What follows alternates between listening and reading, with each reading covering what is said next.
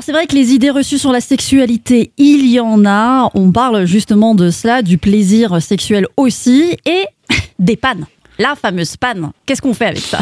Les idées reçues dans ce cas précis ne visent pas tant à ménager l'amour, mais surtout l'amour propre. Alors, les hommes parlent beaucoup de leur sexualité, mais surtout de ce qui fonctionne bien Oui. et de leur performance.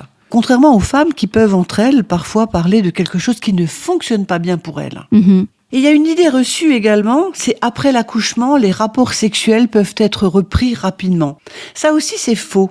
C'est une sorte de panne aussi, on est en panne de libido. Bah oui. Parce que pendant, par exemple, plus de 15 jours, l'utérus n'est pas encore en état, le vagin non plus, et la couchée a la tête ailleurs. Et elle se trouve dans ce que j'appelle une zone réfractaire, Oui. c'est-à-dire un moment où elle n'a véritablement pas, Pas, de envie, libido. Pas de libido. pas oui. de libido. Oui. Voilà. Ce qui est normal. Parce que l'accouchement a provoqué une chute colossale des hormones, Bah oui. les hormones d'estradiol et la progestérone, pour permettre à l'accouchement d'avoir lieu. Mm.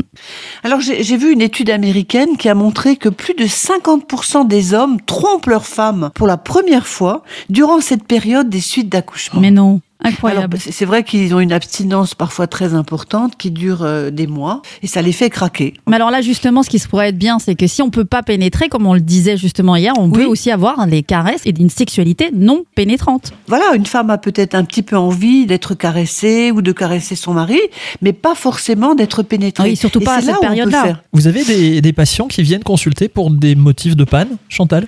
Oui, par rapport à cette zone réfractaire dont on parlait de, de la femme notamment, il faut attendre qu'il y ait un renouveau de son érotisation. Et je conseille au mari des, des caresses, euh, pas forcément de coït. Ça, c'est pour les femmes.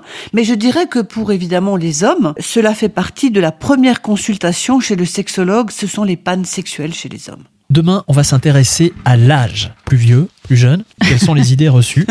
Rendez-vous demain À demain. À demain.